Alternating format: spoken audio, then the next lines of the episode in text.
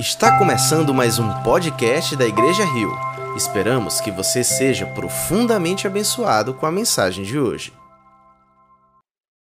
Paz do Senhor Jesus, queridos irmãos. Privilégio mais uma vez voltar a essa casa de adoração. Quero fazer uma pergunta antes de iniciar a nossa reflexão. Do que se faz a vitória? Do que é feito a vitória? Alguém pode me dizer?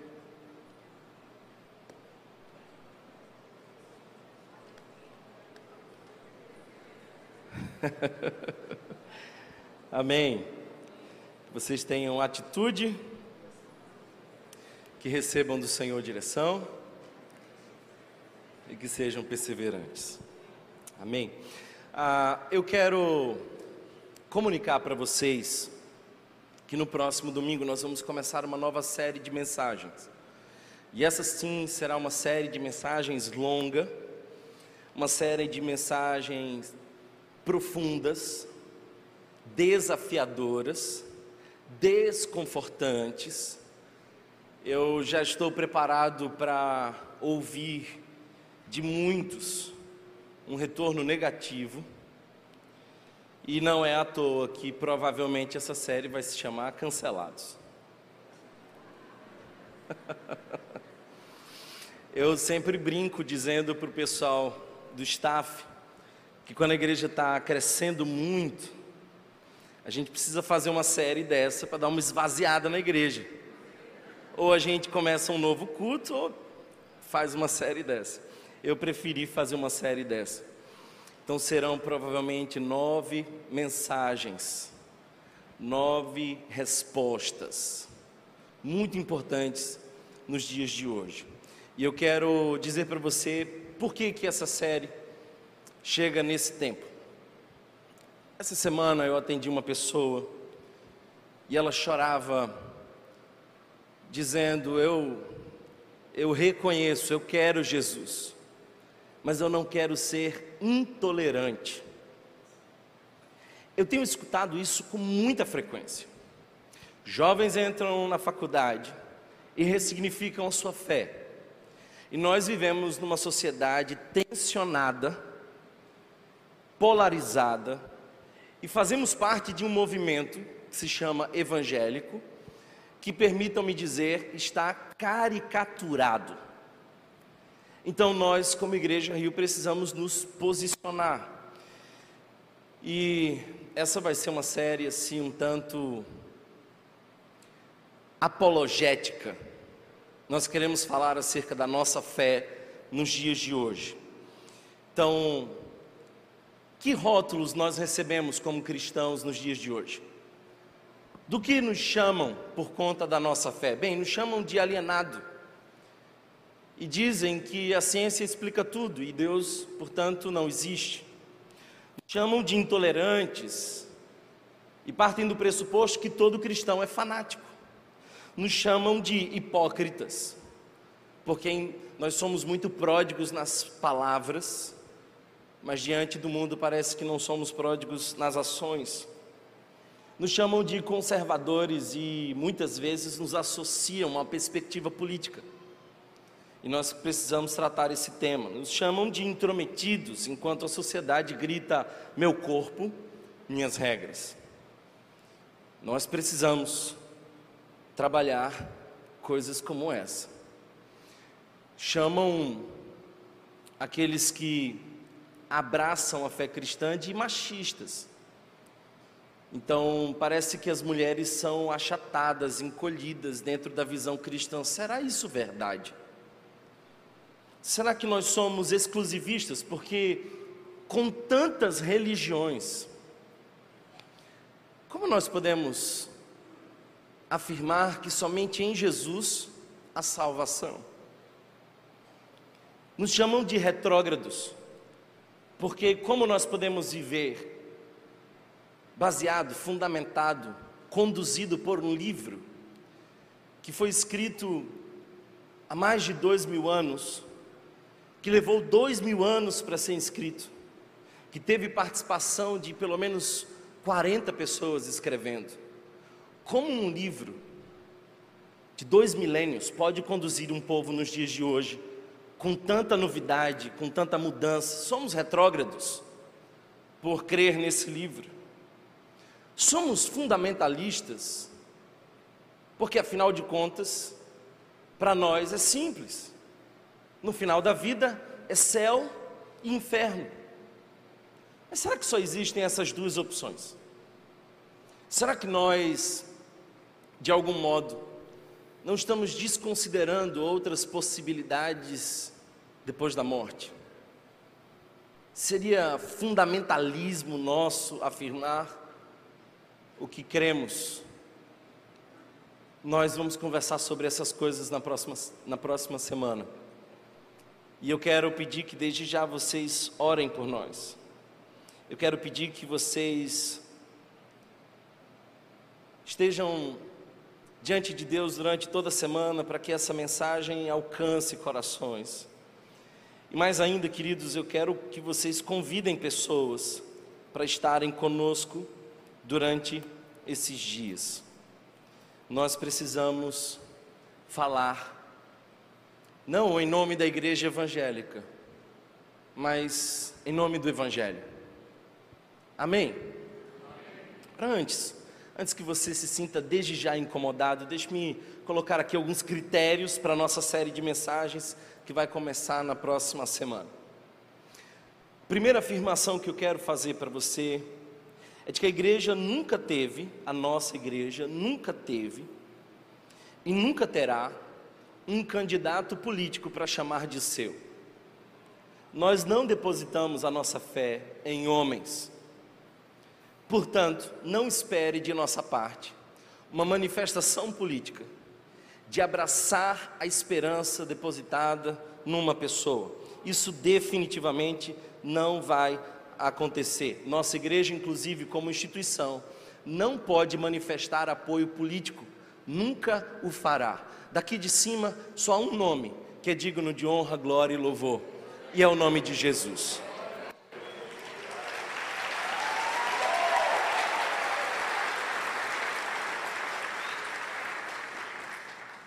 Segundo, nós cremos que a nossa fé nos ajuda a fazer escolhas melhores, mas não cremos que Deus tenha um candidato específico. Por isso, nós vamos conversar bastante sobre como nós devemos nos comportar nesse ambiente tão tensionado da política. E eu sei que falar sobre isso é muitas vezes desagradar ambos os lados, mas eu fico tranquilo com isso, porque o Evangelho nos põe em situações arriscadas. E faz parte da tarefa do pregador dizer o que o ouvinte não quer ouvir. Então, nós queremos que o Senhor não tem lados. Ele não é da esquerda, ele não é da direita, ele não é do centro, ele é do alto. Também cremos, queridos irmãos, que algumas falas serão provocativas e por isso eu quero pedir à comunidade que tenha a maturidade de esperar toda a série terminar para você tomar as suas conclusões, as suas decisões, porque por vezes nós vamos corrigir um equívoco e você já interpreta isso precipitadamente e pode te prejudicar na vivência da comunidade. Então, eu quero pedir que você se disponibilize a caminhar conosco durante essas nove ou dez semanas. E mais que isso, e por último, eu quero dizer que nós não falamos em nome do movimento evangélico. O movimento evangélico é muito plural. O movimento evangélico é feito de muitas faces. Por isso, nós não temos autoridade para representar o movimento evangélico. Dentro do movimento evangélico tem muita gente dizendo muita coisa. Nós daqui vamos representar a Igreja Rio. E o nosso sonho é que nós possamos nos fincar no Evangelho e que a nossa fala seja radicalmente centrada no Evangelho. Então, eu espero que você prepare o seu coração.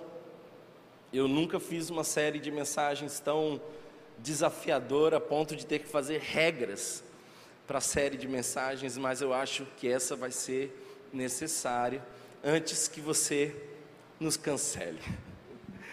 Vamos orar? Ficou um clima tenso. Mas fica tranquilo, Deus há de nos conduzir. Já estamos em oração algumas semanas. Quero convidar você também a fazer o mesmo. Na próxima semana, nós vamos começar a dar algumas respostas, importantes respostas. E eu sei que para a nossa comunidade vai ser um desafio, mas acho que nós vamos amadurecer muito.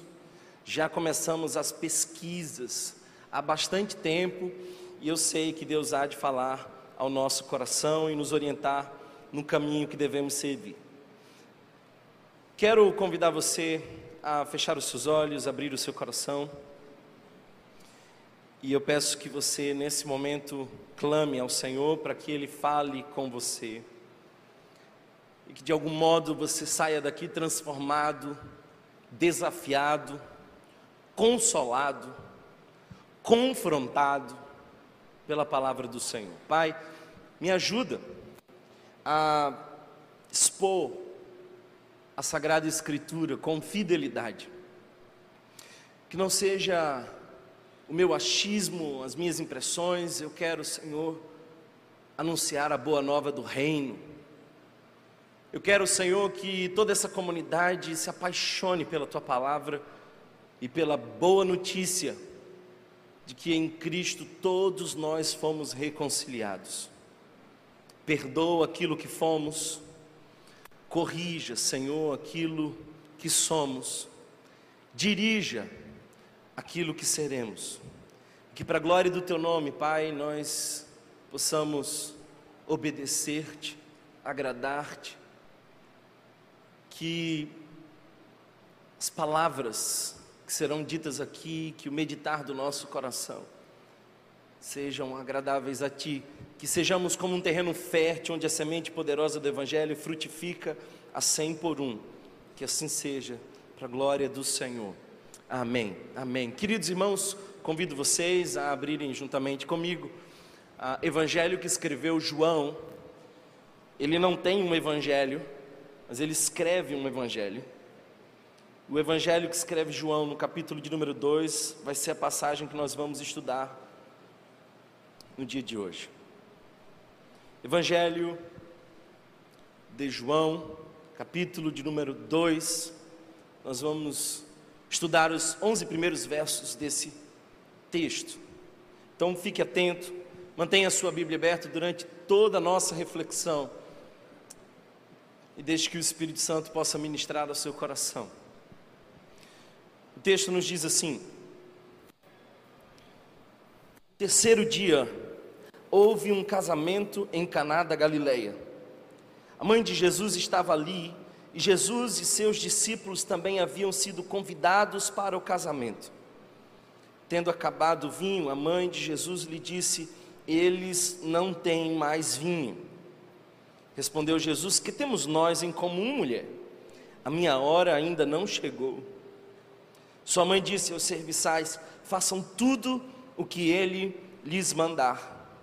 Ali perto havia seis potes de pedra, do tipo usado pelos judeus para as purificações cerimoniais.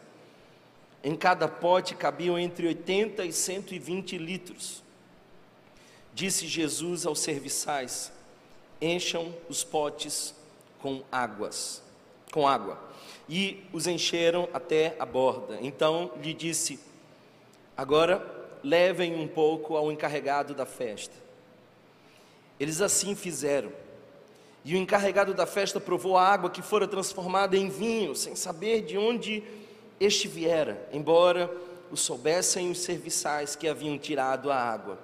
Então chamou o noivo e disse: Todos servem primeiro o melhor vinho e depois que os convidados já beberam bastante, o vinho inferior é servido. Mas você guardou o melhor até agora. Este sinal miraculoso em Caná da Galileia foi o primeiro que Jesus realizou. Revelou assim a sua glória, e os seus discípulos creram nele. Palavras do Senhor. Preciso dizer para vocês que o texto onde eu mais preguei na minha vida toda como ministro do Evangelho foi esse texto.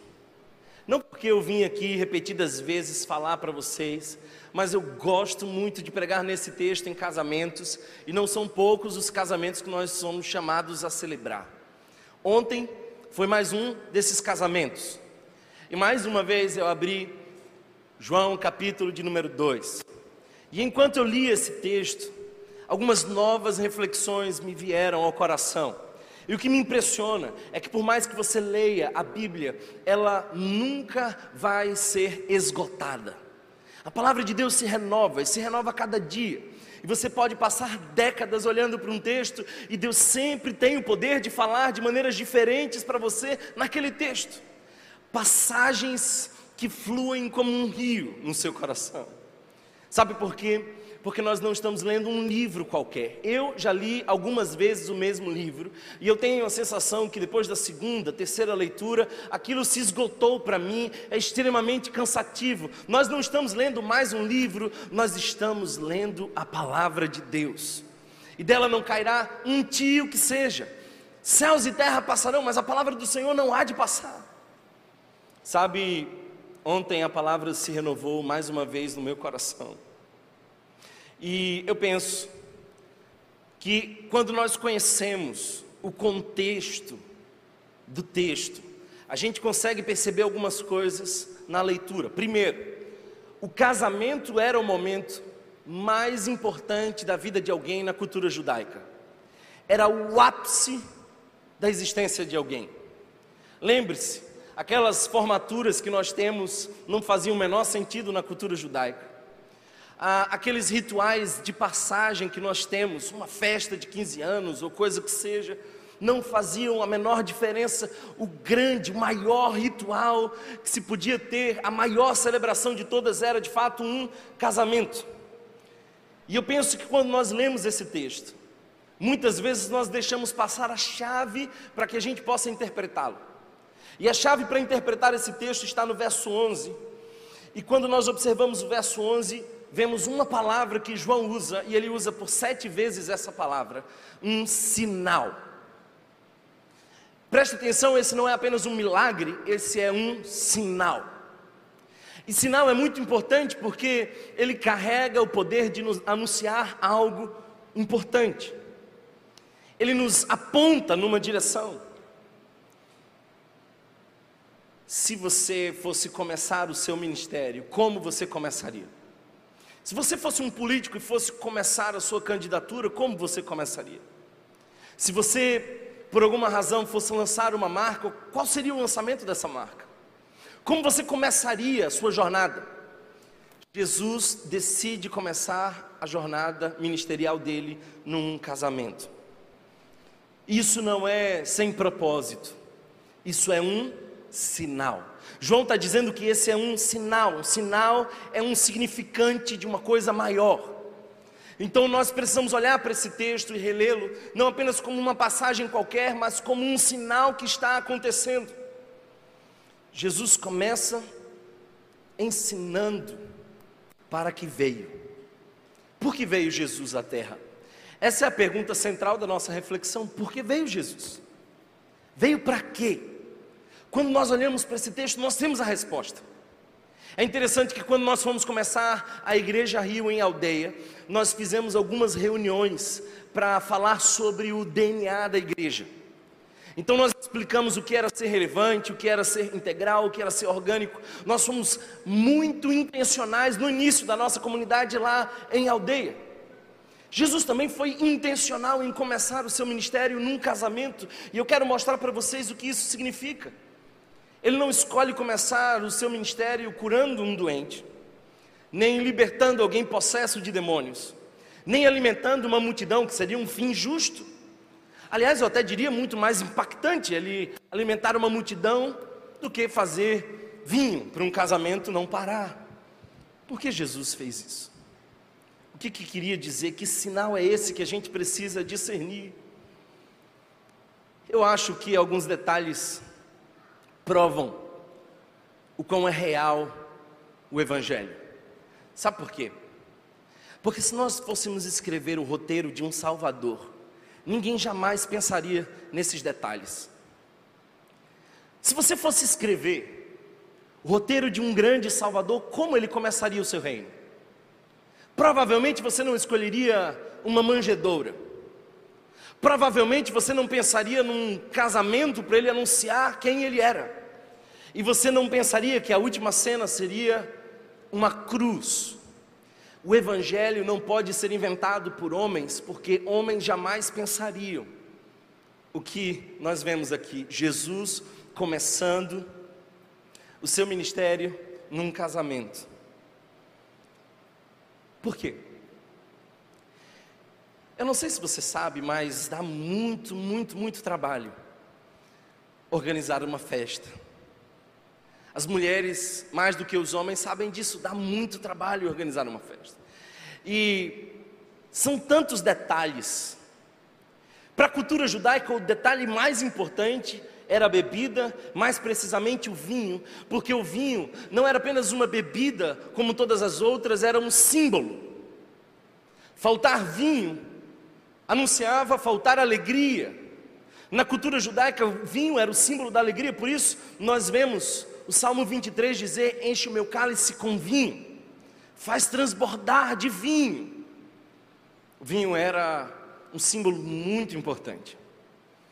Ali estava um casal, provavelmente ainda adolescente, que organizou a festa, mas que perdeu o controle de um detalhe. Eu não sei se você já teve essa sensação ruim de organizar uma festa e um detalhe importante saiu, fugiu da sua mão, falhou no seu planejamento, sei lá, imagina uma comida acabando e os convidados ainda com fome. A festa naquela época durava dias e o vinho era a parte mais importante daquela organização. Havia um constrangimento social, um casal envergonhado, prestes a anunciar para a festa de que o seu fim seria antecipado porque não tinha mais vinho. Tudo isso é muito significativo. E é por isso que Jesus começa aí. O que, que ele veio fazer? Quem é Jesus? O que nos aprendemos nesse texto? Eu penso, queridos, que nós temos aqui três importantes afirmações de quem é Jesus e do que ele veio fazer. Quem é Jesus e o que ele veio fazer? Em primeiro lugar, ele veio morrer, porque ele é o noivo. Em segundo lugar, ele veio purificar, porque ele é o santo.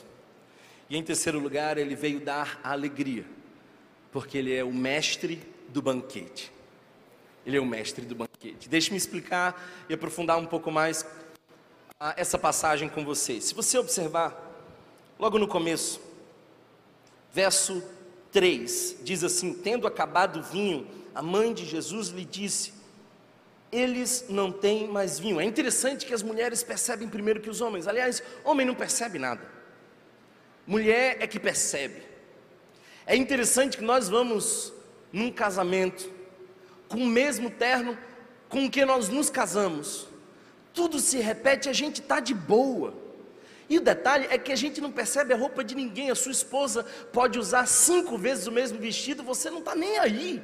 Mas as mulheres, quando entram num casamento, elas vão escaneando todas as outras mulheres e ficam pensando: meu Deus, aquela menina usou esse vestido na duas festas atrás. Mulher percebe primeiro, homem só percebe que faltou vinho quando ele ergue a taça e o garçom diz: acabou. Do contrário, ninguém percebe. Maria percebeu isso e ela foi para Jesus. E aqui eu fico pensando que temos uma afirmação, uma resposta de Jesus muito dura. Eu, pelo menos, acho que eu não teria coragem de dizer para minha mãe o que Jesus disse para dele. Ainda mais numa cultura que valoriza a família, ainda mais numa cultura de honra. Como Jesus disse isso para a mãe. Olha o que, que ele diz, o verso 4 diz assim: Respondeu Jesus, que temos nós em comum, mulher. O que, que aconteceu com Jesus? Eu conheço Jesus doce, amoroso, meigo. E agora ele olha para a mãe que vem pedindo uma ajuda que nem era para ela, e ele começa a dizer assim: o que, que eu tenho a ver com isso? E ele diz uma coisa importante para nós: ele diz, a minha hora ainda não chegou. A minha hora ainda não chegou. Parece que a mãe de Jesus não fica incomodada com a resposta. E ela, pelo contrário, vai aos serviçais. Ela sabe que algo está prestes a acontecer e ela dá uma instrução muito importante. Ela diz: façam tudo o que ele lhes mandar. Façam tudo o que ele lhes mandar. Parece que Jesus dá uma resposta fria e dura. Em outras palavras, por que você está me envolvendo nisso? O que, que eu tenho a ver com isso? Essa é uma maneira estranha de responder a uma mãe. Eu fico pensando que se a gente não pegar alguns detalhes, nós vamos ler Jesus de maneira equivocada. É importante que você perceba, por exemplo, que no Evangelho de João, nós vamos ver em várias oportunidades, em diversos momentos, o próprio Jesus dizer: Não chegou a minha hora. Até que de fato ele diz: É chegada a minha hora. De que hora Jesus está falando? De que hora Jesus está falando? Jesus está falando da hora de sua morte. A minha hora ainda não chegou, mulher. Jesus está falando do momento ápice para ele. O momento ápice para Jesus era a sua morte. Capítulo 7 nos mostra Jesus falando da sua hora, o capítulo 8 nos mostra Jesus falando da sua hora, o capítulo 13 nos mostra Jesus falando a minha hora. Maria diz: Eles não têm mais vinho. Aí Jesus responde: Não chegou a hora de eu morrer ainda. Parece um diálogo estranho, não parece? Vem comigo. Maria chega e fala assim: Jesus, acabou o vinho. E aí Jesus diz assim: ainda não está na hora de eu morrer. Por favor, alguém me ajude a entender esse diálogo. Acho que eu perdi alguma coisa. Eu fico pensando que Jesus escuta mais ou menos assim, Maria. Conjecturas minhas. Me permitam, sejam pacientes comigo. Jesus escuta assim: tem uma vergonha para você cobrir. Jesus escuta Maria dizer assim: tem uma alegria para você multiplicar. E sabe como Jesus cobre a nossa vergonha? E como ele multiplica a nossa alegria? Ele a faz na cruz, é um sinal. Jesus está olhando para além dos noivos. Aliás, eu preciso dizer uma coisa para você: leia o Evangelho e você vai perceber que Jesus nunca está vendo somente a cena. Nós vemos a cena, Deus conhece a história.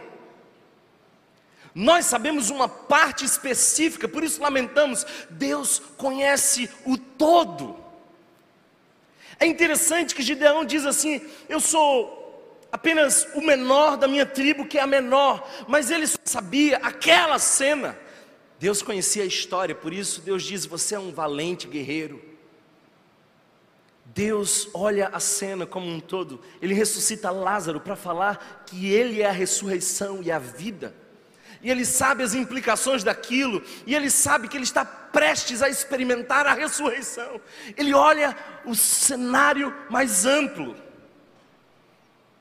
Ele sabe como lidar com a vergonha, Ele sabe como multiplicar a alegria. No Antigo Testamento, Deus se revela como um noivo de Israel. Ele quer uma relação íntima com Israel. E sabe o que é interessante? O interessante é que até o presente momento todas as espiritualidades apontavam para um Deus que era rei e os seus servos eram apenas súditos. Então todos os deuses se relacionavam com as nações a partir de causa e efeito. Não era um Deus que queria intimidade ou relacionamento, era sempre um Deus que queria ser agradado e respondia isso com milagres. Aí vem Deus com Israel e chama Israel de minha noiva. É uma relação de intimidade. E se você observar, antes mesmo de ele dar os dez mandamentos, ele se apresenta como um marido ciumento. E ele diz assim: Eu sou de vocês e vocês são meus. Eu sou o teu Deus, o teu noivo, e você, minha noiva, não te troco com ninguém. É por isso que ele chama Oséias para representar a sensação de um homem traído. E ele vai encarnando uma relação onde Gomer se afasta o tempo inteiro, enquanto o próprio Oséias, que vive a mensagem encarnada, tem que buscá-la de volta da prostituição. O que Deus está dizendo é: eu quero uma relação de intimidade com vocês. Aí Jesus começa a se apresentar como filho de Deus. E qual o primeiro cenário? É o cenário de um casamento. É o cenário onde ele é o noivo. Ele aqui se apresenta como o noivo. Maria diz assim: Olha, os noivos estão preocupados, não tem casamento, o que, que ele está pensando? Ele está pensando, sabe de uma coisa? Eu sou o noivo, e a minha hora vai chegar. É interessante que os discípulos de Jesus são criticados por não jejuarem.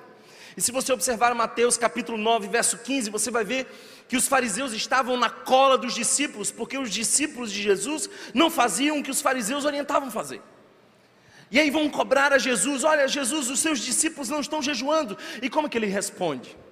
Ele diz o seguinte: É possível que os amigos do noivo fiquem de luto enquanto o noivo ainda está com eles? Como Jesus se apresenta? Jesus se apresenta como um noivo. Então ele diz: Dias virão, quando o noivo lhe será tirado, então jejuarão. João entende muito bem isso. Sabe por quê? Porque João recebeu do Senhor a revelação das últimas coisas. Apocalipse é o último livro.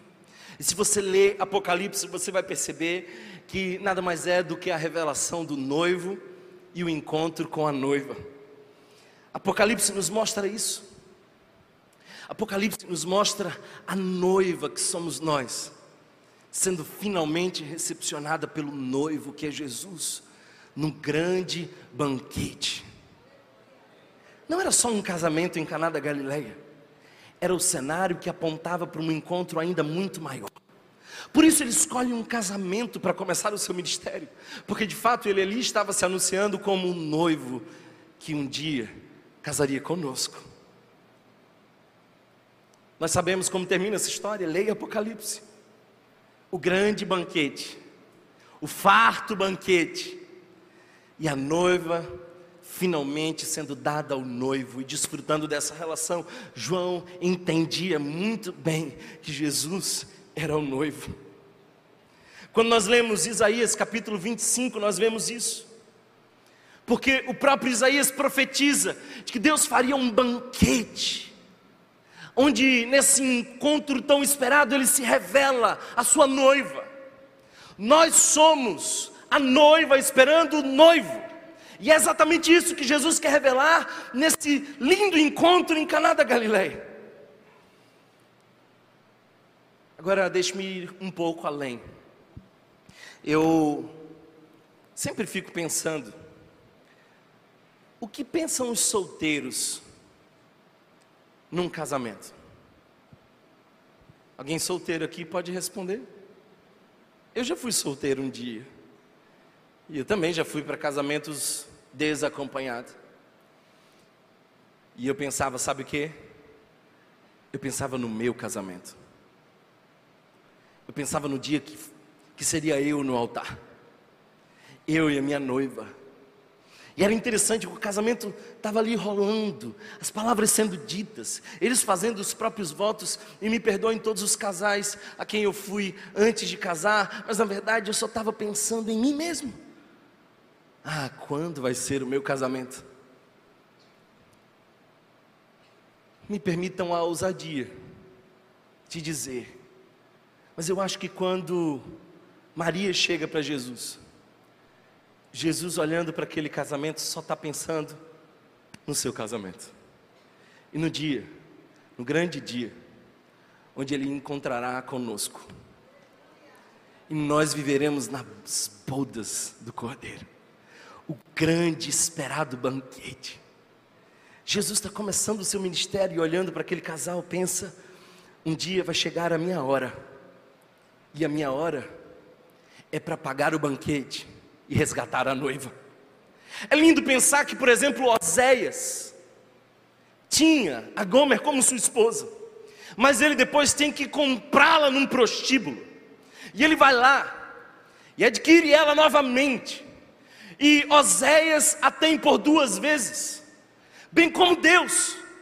Deus nos tem porque nos criou, mas também nos tem porque nos comprou na cruz do Calvário, e essa compra aconteceu na hora em que o noivo se entrega pela noiva, e nós fomos os alvos dessa compra, e comprou com preço de sangue, e o Espírito Santo nada mais é do que o penhor, é o contrato, é a assinatura de uma vez por todas, de que nós temos um dono e nós esperamos o noivo Jesus. Ele pensava no casamento dele, por isso ele diz: Não chegou a minha hora mas vai chegar, vai chegar. Ele pensava para que a minha noiva caia nos meus braços e beba do vinho da celebração, eu vou ter que morrer e beber do vinho amargo do pecado, do cálice amargo da culpa do mundo inteiro, carregada em mim. Por isso que na cruz do Calvário ele diz: Eu tenho sede, ele tem sede, porque ele nos ofereceu o cálice da graça, e nós tomamos o cálice da graça, porque ele morreu com sede, pagando o preço por nós. Ele é o noivo. Quem é Jesus?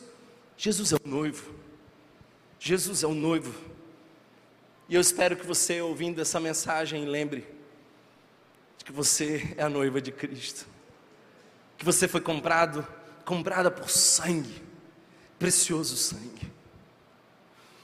Quem é Jesus? E o que veio fazer?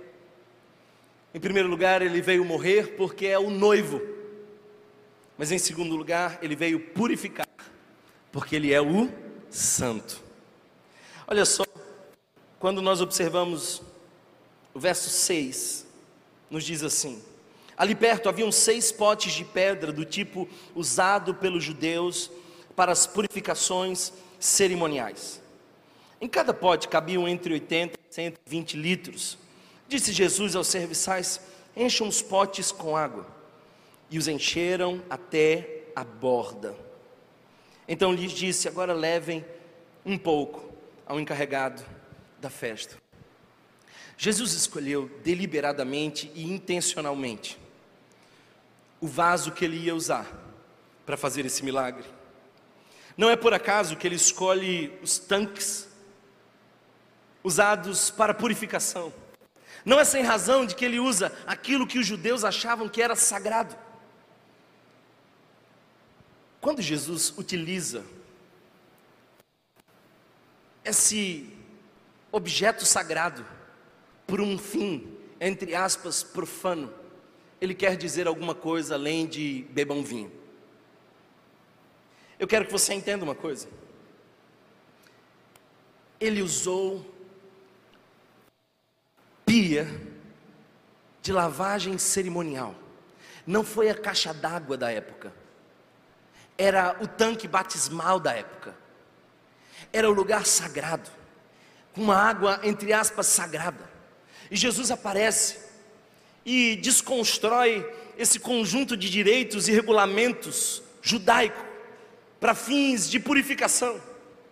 Se você observar todo o Antigo Testamento, você vai ver muitos ritos e leis que dizem que você é impuro e que Deus é totalmente puro, portanto você precisa se esforçar e tentar purificar-se ao máximo, embora nunca seja como Deus é.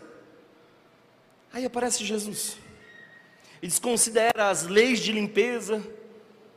Lembre-se que aqui também haviam leis de sacrifício, de derramamento de sangue. Ele aparece e parece que põe um fim na religião. Porque sim, a religião é um pacote de conselhos de como você se aproximar de Deus. Mas o Evangelho não são conselhos, mas a boa notícia de que Deus se aproximou de nós. Então, quando Jesus aparece, Ele não diz assim: ó, lavem-se dessa forma, façam desse jeito. Jesus diz: ponham água, aquilo que todo mundo tem acesso, aquilo que é fácil encontrar, ponham ali naquele lugar que vocês chamam de sagrado, e depois sirva. Eu não sei se você está entendendo isso, mas se você estivesse naquele cenário, provavelmente você ficaria escandalizado. Se você não conhecesse Jesus, não soubesse do seu potencial, do seu caráter, talvez você ficasse irado em ver que Jesus utilizou as talhas de purificação. Agora é muito fácil que você conhece as passagens e sabe o fim da história. Mas imagine você vivendo o cenário, porque nós somos sim muito religiosos, a gente quer controlar as coisas, a gente acha que é do nosso jeito, é pela nossa força, que o nosso esforço tem o poder de nos purificar, mas ele vem e de uma vez por todas ele muda a liturgia, ele desfaz completamente a rotina de purificação. Sabe por quê? Porque nele nos purificamos. Sabe, naquela cultura de honra, a vergonha era um sentimento muito profundo. Decepcionar a família numa festa de casamento era uma tragédia, era uma sensação esmagadora. E vem Jesus e tira aquele jovem casal da vergonha, redime a festa e purifica tudo. Jesus aqui está substituindo a velha ideia de purificação e substituindo todos os regulamentos que constavam como atos de purificação. Deixa-me dizer uma coisa para você: você sabe que tem alguma coisa errada com você. Você sabe que você precisa ser purificado, todos nós sabemos disso. Eu não preciso convencer ninguém disso. Porque nós, naturalmente, mesmo aqueles que não são crentes, estão tentando, de algum modo, pelos próprios esforços, purificar-se. É gente que está tentando justificar a existência, é gente que está tentando fazer alguma coisa para dizer ao mundo que não é tão impuro como parece ser. Por isso a gente tenta conquistar as pessoas, por isso a gente está empenhado muitas vezes em convencer do nosso próprio valor. Todos nós sabemos que nós precisamos de purificação. Talvez por isso você trabalha tanto. Talvez por isso você se preocupa tanto com o outro, porque você sabe que você precisa de purificação. Talvez por isso você tantas vezes fez coisas inúteis para agregar sentido à existência. Há um filme muito antigo chamado Carruagem de Fogo. Conta a história de um corredor. E há uma frase interessante que ele diz num desses diálogos do filme. Olha só, ele diz: quando o revólver dispara, eu tenho 10 segundos para correr e justificar a minha existência. De algum modo, ele está dizendo: se eu não vencer, eu não sei para que existo. Talvez você tenha a mesma forma de pensar.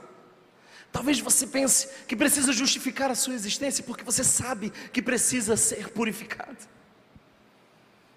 Em outras palavras, no capítulo 3, nós vemos em Gênesis, que Adão e Eva, quando pecam, descobrem que estavam nus.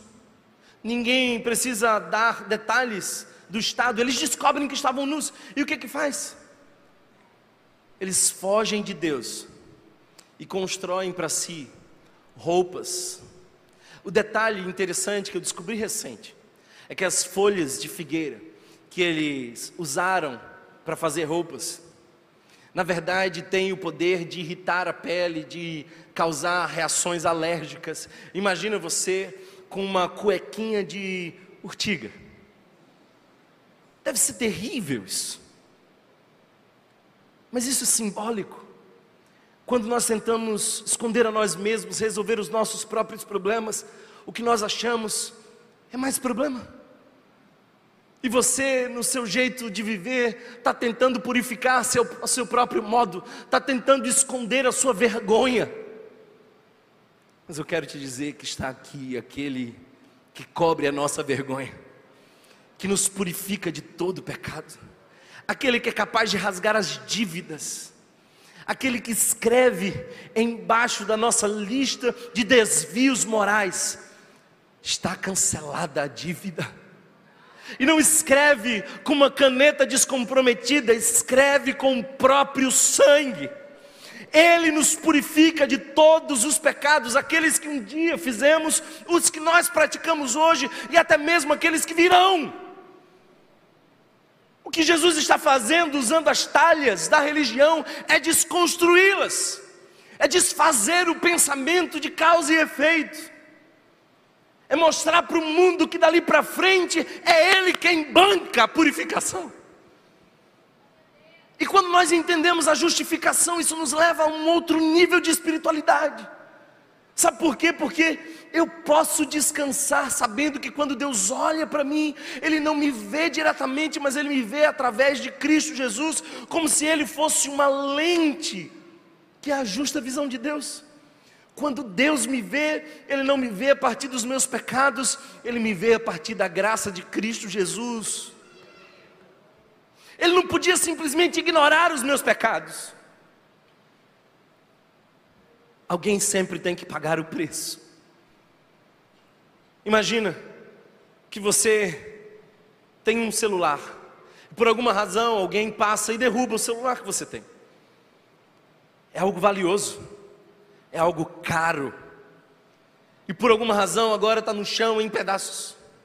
A pessoa olha para você um tanto constrangida e e você sabe que ela não tem condições de pagar. Mas ela diz: Por favor, me perdoe, deixe-me pagar. Você só tem duas opções: ou você a faz pagar, ou você assume o dano. E você diz: Está perdoado. Quando você diz está perdoado, em outras palavras, você diz: O prejuízo é meu e o livramento é seu. Deixe-me dizer uma coisa: você não podia pagar pelos seus próprios pecados, você é incapaz de purificar a própria alma. Faça o maior tanque batismal, encha com a água do mundo inteiro as talhas da religião, e por mais esforço que você empenhe, você é incapaz de purificar-se. Aí vem Jesus e abre o caminho da purificação. Eu não sei se você percebe, mas o texto que nós acabamos de ler não termina no verso 11. Infelizmente, alguém colocou alguns números e alguns títulos, e parece que a gente não consegue mais associar a primeira parte com a segunda picotaram as escrituras, mas deixe-me dizer uma coisa: no original não tem números, no original não tem títulos, é um relato só. E João não escreve um livro cronológico, João escreve um livro intencional. O que, que ele põe logo em seguida? Ele põe o relato de Jesus purificando o templo. Eu quero apresentar para vocês o purificador da nossa alma. Eu quero apresentar para você aquele que é. Deixa eu te dizer uma coisa: o sagrado é feito, mas o santo é. A religião consegue fabricar o sagrado com seus ritos, com suas normas, mas aí aparece Jesus, e Ele é o santo. É lindo perceber que no capítulo de número 3, nós temos uma outra passagem onde se discute purificação. Observa comigo, no capítulo 3, o verso 27 diz: A isso João respondeu: Uma pessoa só pode receber o que lhe é dado dos céus. Vocês mesmos são testemunhas de que eu disse: Eu não sou o Cristo, mas sou aquele que foi enviado adiante dele. A noiva pertence ao noivo. O amigo que presta serviço ao noivo e o que atende e o ouve, enche-se de alegria quando ouve a voz do noivo. Sabe por que João está falando do noivo? Porque numa parte anterior, as pessoas começam a questionar Jesus por atos de purificação. Jesus começa a purificar, e aí os discípulos chegam e dizem assim: Olha, João, parece que tem alguém falando sobre purificação. Aí João diz assim: Fica tranquilo, eu não sou o noivo, eu sou o amigo do noivo. Mas o noivo, ah, o noivo, é quem pode nos purificar de todo pecado, nos lavar de toda injustiça, é Ele quem nos cobre. Lá está Adão e Eva com as suas vestes estilo pecado. O estilista da religião passou por ali. Estão lá eles escondidos. Aí aparece Deus. Quem fez você saber que você estava nu? E aí a cena termina com Deus matando um animal. A Bíblia não nos diz que animal é esse, mas eu poderia afirmar para vocês que eu acho que é um cordeiro. Eu acho que é esse cordeiro que João mesmo diz: Eis aí o cordeiro de Deus que tira o pecado do mundo. Um cordeiro morre, e as vestes desse cordeiro cobrem a nudez, cobrem a vergonha, não só daquele casal envergonhado por falta de vinho, mas também do primeiro casal e de toda a família que também se dispõe a usar as vestes estilo da graça. Deus é o estilista da graça, irmão. E Ele nos purifica de todo pecado. Quem Ele é? Ele é o noivo que veio morrer para pagar o banquete e resgatar a noiva. Quem Ele é? Ele é mais do que o noivo, Ele é também um purificador. E Ele só o faz porque Ele é o santo.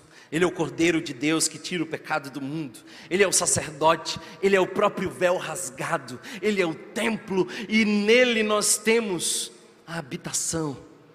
Nós em Deus. Isso só é possível por conta de Cristo que nos reconcilia. Mas o verso 8 e 9 nos mostra uma outra coisa.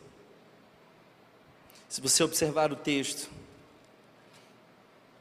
vai ver a passagem que diz: Então lhes disse: Agora levem um pouco ao encarregado da festa. Eles assim fizeram. E o encarregado da festa provou a água que fora transformada em vinho, sem saber de onde este viera. Embora os soubessem os serviçais que haviam tirado a água. Então chamou o noivo e disse: Todos servem primeiro o melhor vinho e depois que os convidados já beberam bastante, o vinho inferior é servido, mas você guardou o melhor até agora. Quem ele é e o que veio fazer? Ele é o mestre do banquete e veio garantir a nossa alegria. Sabe, essa palavra no grego, mestre do banquete, ou talvez o cerimonialista, é uma palavra um pouco complexa de traduzir para o português. Nós traduzimos em duas palavras frequentemente, mas no grego é uma só. E era a função de um homem que tinha que garantir o bom andamento e o sucesso da festa. Era o homem que precisava organizar tudo e de algum modo ter o controle de todos os detalhes. Quando aquele homem recebe a água transformada em vinho, ele não sabia de onde vinha. Alguns detalhes escaparam da mão dele. Mas uma coisa é certa, ele diz: Esse é o melhor vinho que eu já provei. O trabalho dele era tornar a festa grande. E deixe-me dizer, o significado de Jesus nessa festa é dizer: sou eu que sou o mestre do banquete, sou eu quem torna a festa grande, eu sou o Senhor da festa, a alegria vem de mim, sou eu que sou a fonte de alegria.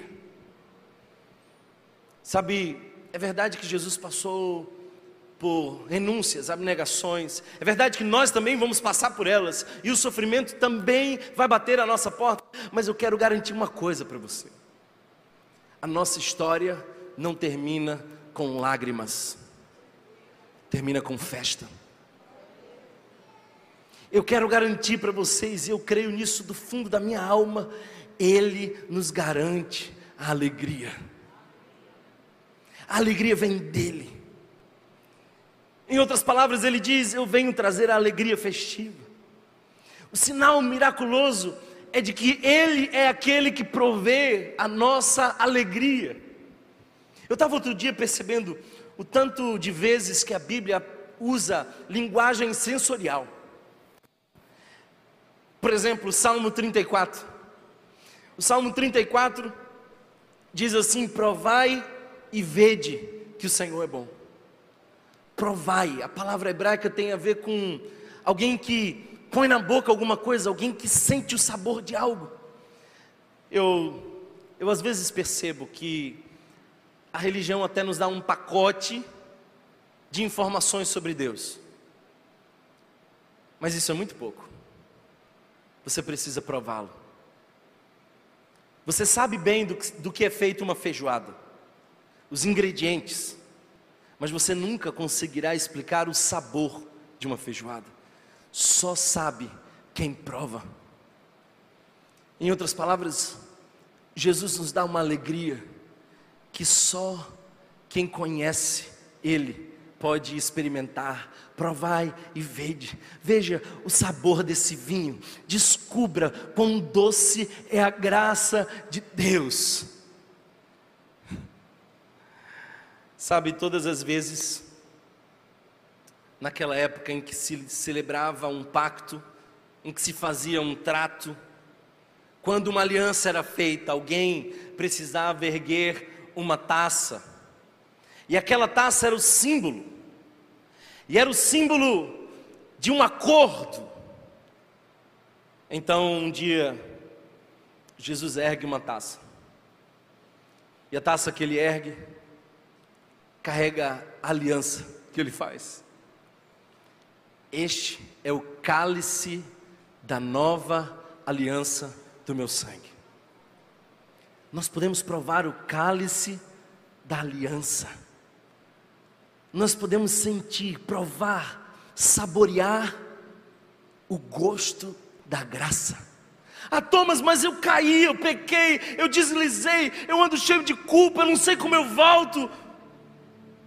Olha, eu quero convidar você a se aproximar da mesa, do banquete e provar o gosto do vinho da graça.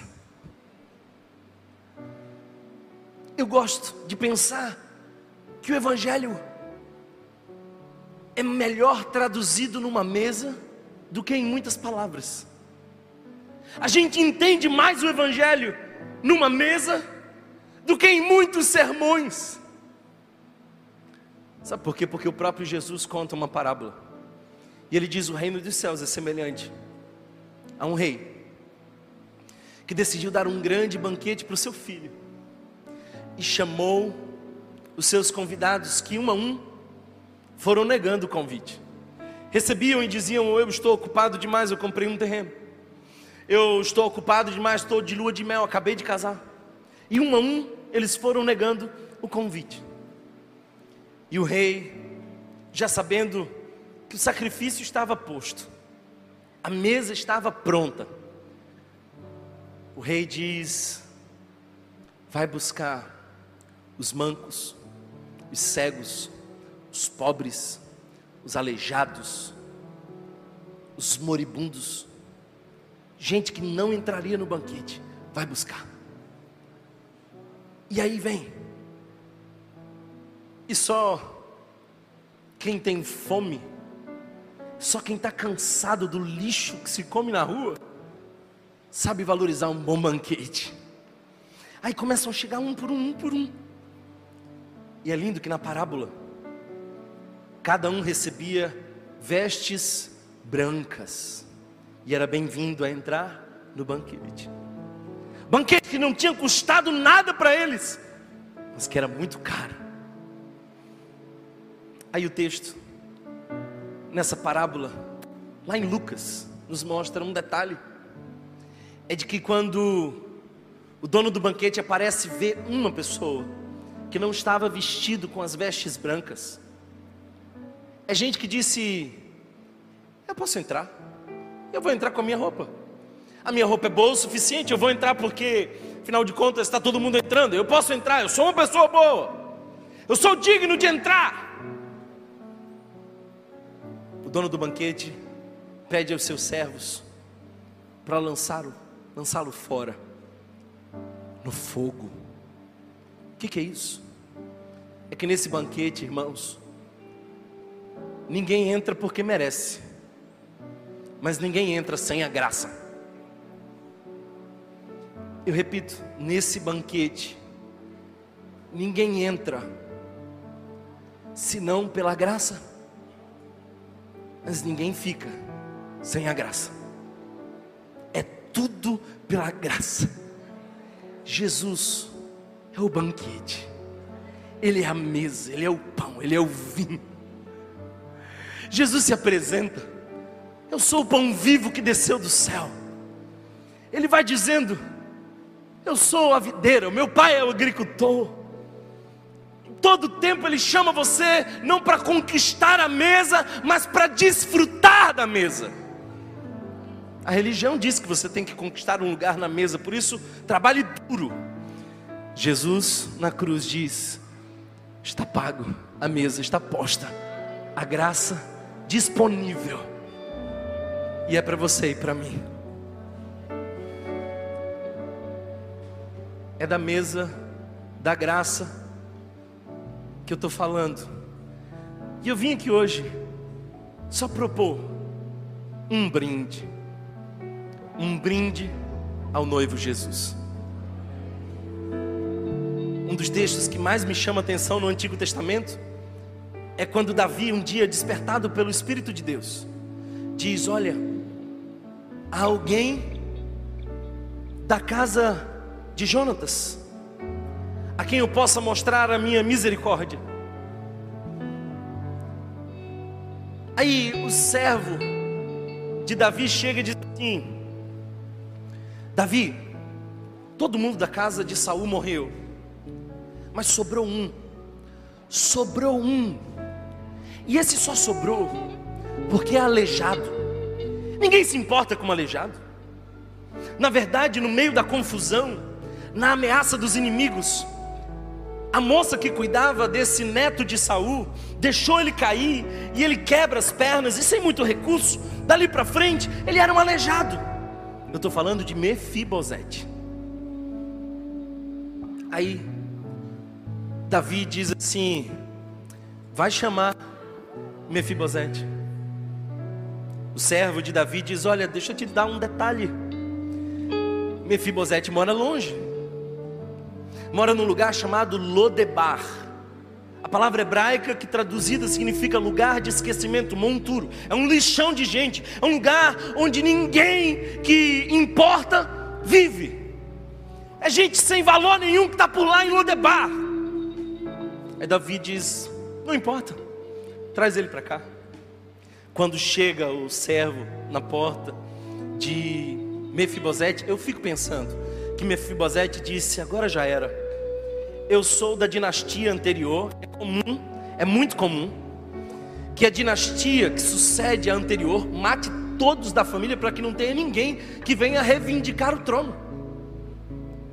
Então, chegou minha vez. Lá vai Mefibosete de Lodebar ao palácio. Abre-se as portas do palácio, tudo conjectura minha, está lá em Thomas capítulo 4, verso 8. Abre-se as portas do palácio. O rei desce com toda a sua glória. E aí Mefibosete, o texto nos diz que ele diz assim: Quem sou eu para que tu lembres de um cão morto como eu? Olha só a autoestima dele. Eu sou um cachorro e eu sou um cachorro morto. De, de, qual o valor de um cachorro morto? Davi olha para ele e fala assim: de hoje por diante, você comerá a minha mesa. Como assim? Eu, moro em Lodebar, eu vivo numa casa que nem a minha. Eu na mesa do rei. É pela graça. Consegue imaginar o café da manhã real? desce Davi. E aí os filhos de Davi se aproximam. Absalão, Tamar, Amnon. Vários vão tomando lugar na mesa. Aí daqui a pouco vem Mefibosete, se arrastando. Mas quando senta à mesa, é igual a todos os filhos. Você é Mefibosete. Eu sou Mefibosete. E essa passagem me lembra que a alegria está garantida, porque Ele é o mestre do banquete. E no banquete de Jesus não há falta. No banquete de Jesus não há critérios elevados de participação. A alegria é abundante e o convite é estendido. Seja bem-vindo a tomar do cálice da graça. Nele nós temos a alegria. Isaías capítulo 25 diz: Neste monte o Senhor dos exércitos preparará um farto banquete para todos os povos um banquete de vinho envelhecido, com carnes suculentas e o melhor vinho. Neste monte ele distribuirá, destruirá o véu que envolve todos os povos, a cortina que encobre todas as nações, destruirá a morte para sempre. De que monte Isaías está falando? Do monte onde Jesus é crucificado.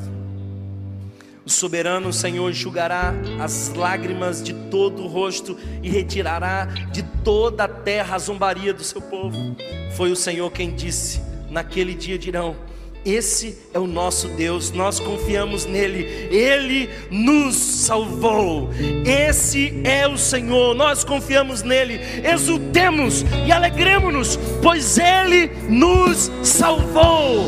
Esse é o nosso Deus, nós confiamos nele e ele é a nossa alegria. Seja bem-vindo ao banquete. Quem mandou chamar foi o noivo Jesus. Está disposto e disposta a tomar do cálice da graça. Eu fico pensando que nesse casamento existem três detalhes importantes. E eu encerro com isso. Primeiro detalhe importante: alguém chamou Jesus e o recebeu. Alguém recebeu Jesus na sua festa. Você já fez uma lista de casamento? Você sabe se fez, que dá trabalho fazer porque nós selecionamos as pessoas importantes. Casamento é caro, a gente não chama todo mundo. Mas alguém chamou Jesus. Alguém recebeu Jesus. Em segundo lugar, alguém obedeceu a Jesus. Entendeu que a vontade de Jesus é superior à nossa vontade. Deu razões a Deus, se dobrou diante de Jesus e disse: Se você mandar encher, eu vou encher até a borda. É submeter-se à vontade de Cristo.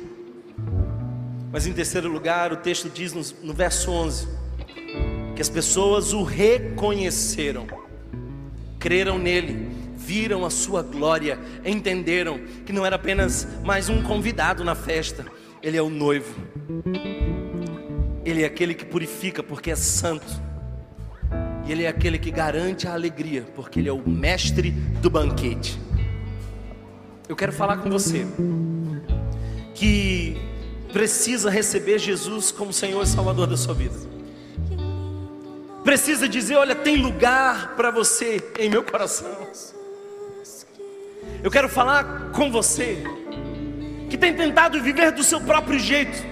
Você que, a semelhança de Eva, também quer autonomia, quer experimentar aquilo que Deus disse: não, não experimenta. Mas hoje você entendeu que a vontade de Jesus é maior e melhor que a sua vontade, e você está disposto a obedecê-lo.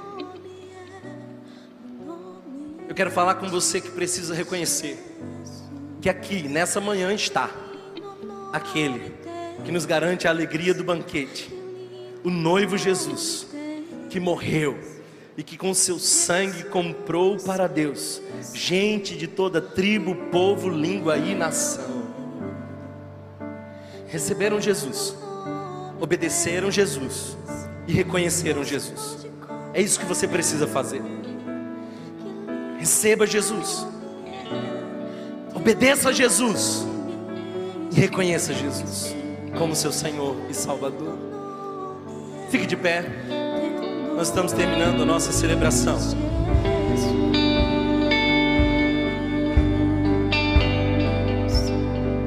Feche seus olhos aí onde você está agora.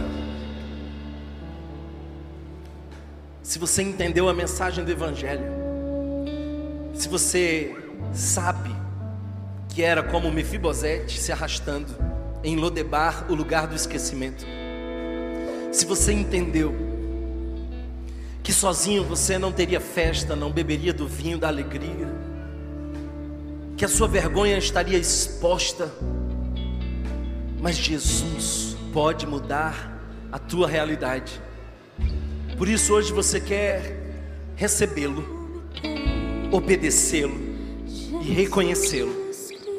Se você é uma dessas pessoas, e se você faz isso pela primeira vez, reconhecendo Jesus como Senhor e Salvador da sua vida, ou se você está retomando a caminhada com Jesus, por um tempo você decidiu fazer a festa do seu próprio jeito, mas hoje você entendeu e de uma vez por todas que Ele é o mestre da festa e que um dia nós estaremos com Ele no grande banquete. Se você quer professar o Senhor Jesus como Senhor e Salvador da sua vida, todos com os olhos fechados, eu peço apenas para que você erga bem alto uma de suas mãos daqui mesmo eu possa orar por você. Se você está tomando sua decisão por Jesus, recebê-lo, recebê-lo como Senhor e Salvador. Aleluia. Pode baixar sua mão lá atrás, eu vejo você. Mais alguém que ergue a sua mão dizendo: Eu reconheço Jesus. Amém. Pode baixar sua mão. Eu vejo você. Amém. Pode baixar sua mão.